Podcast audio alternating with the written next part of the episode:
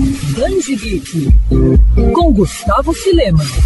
Uma mulher negra que nasceu em condições difíceis e precisa literalmente lutar para viver. Apesar de ser uma personagem fictícia, Martha Washington apresenta dramas e aspectos mais que reais para retratar a realidade que milhares de pessoas enfrentam todos os dias. É bem verdade que Martha vive em um mundo distópico, mas posso dizer com toda certeza que o universo criado por Frank Miller e Dave Gibbons pode e deve servir de inspiração para a resistência, por mais difícil que seja o desafio. Nascida em um conjunto habitacional, Martha logo percebe que poderia ser o diferencial na vida de todos, mesmo que que aos trancos e, e tendo pela frente a resistência e egoísmo de um sistema preconceituoso e sanguinário. De prisioneira, vítima adopada de uma ala psiquiatra, de soldada explorada e a salvadora do mundo e a mãe de uma nova geração. Essa é a vida de Martha Washington, defensora da liberdade, cuja determinação a fez passar pelas linhas de frente de guerras e até os confins do espaço. Todo o nosso universo é só um grão de poeira ao sabor dos ventos, e é uma verdadeira ventania. Pois é, essa frase dita pela Marta no quadrinho faz muito sentido. Então que a gente busque nossos sonhos nessa ventania danada que é a vida.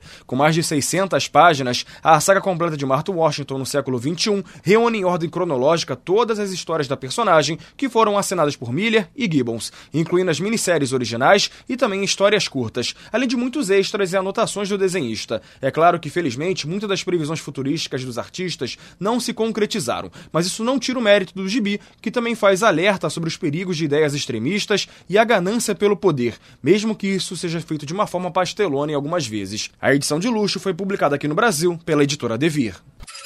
Quer ouvir essa coluna novamente? É só procurar nas plataformas de streaming de áudio.